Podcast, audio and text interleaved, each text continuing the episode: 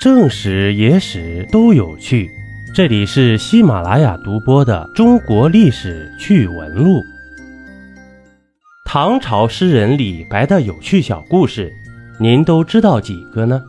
第二集，玄宗在金銮殿召见了李白，李白论当事物，草答翻书，辩若悬河，笔不停辍，玄宗大为赞赏，特命以七宝床赐食。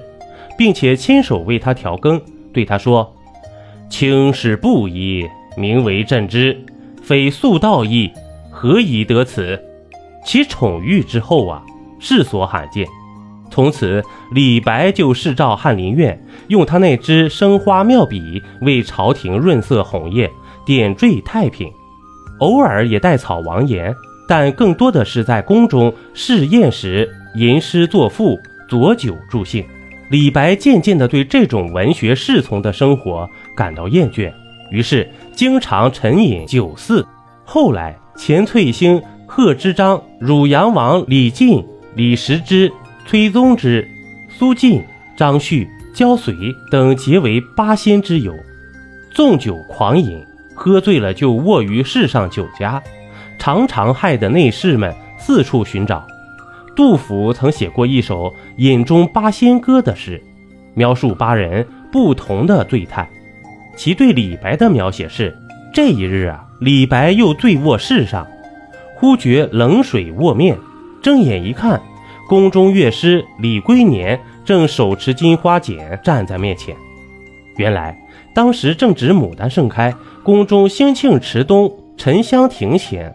玄宗亲命移植的红、紫、浅红、通白四色牡丹也次第开放了。玄宗与杨妃前往赏花，李龟年照例率领梨园弟子上前歌唱助兴。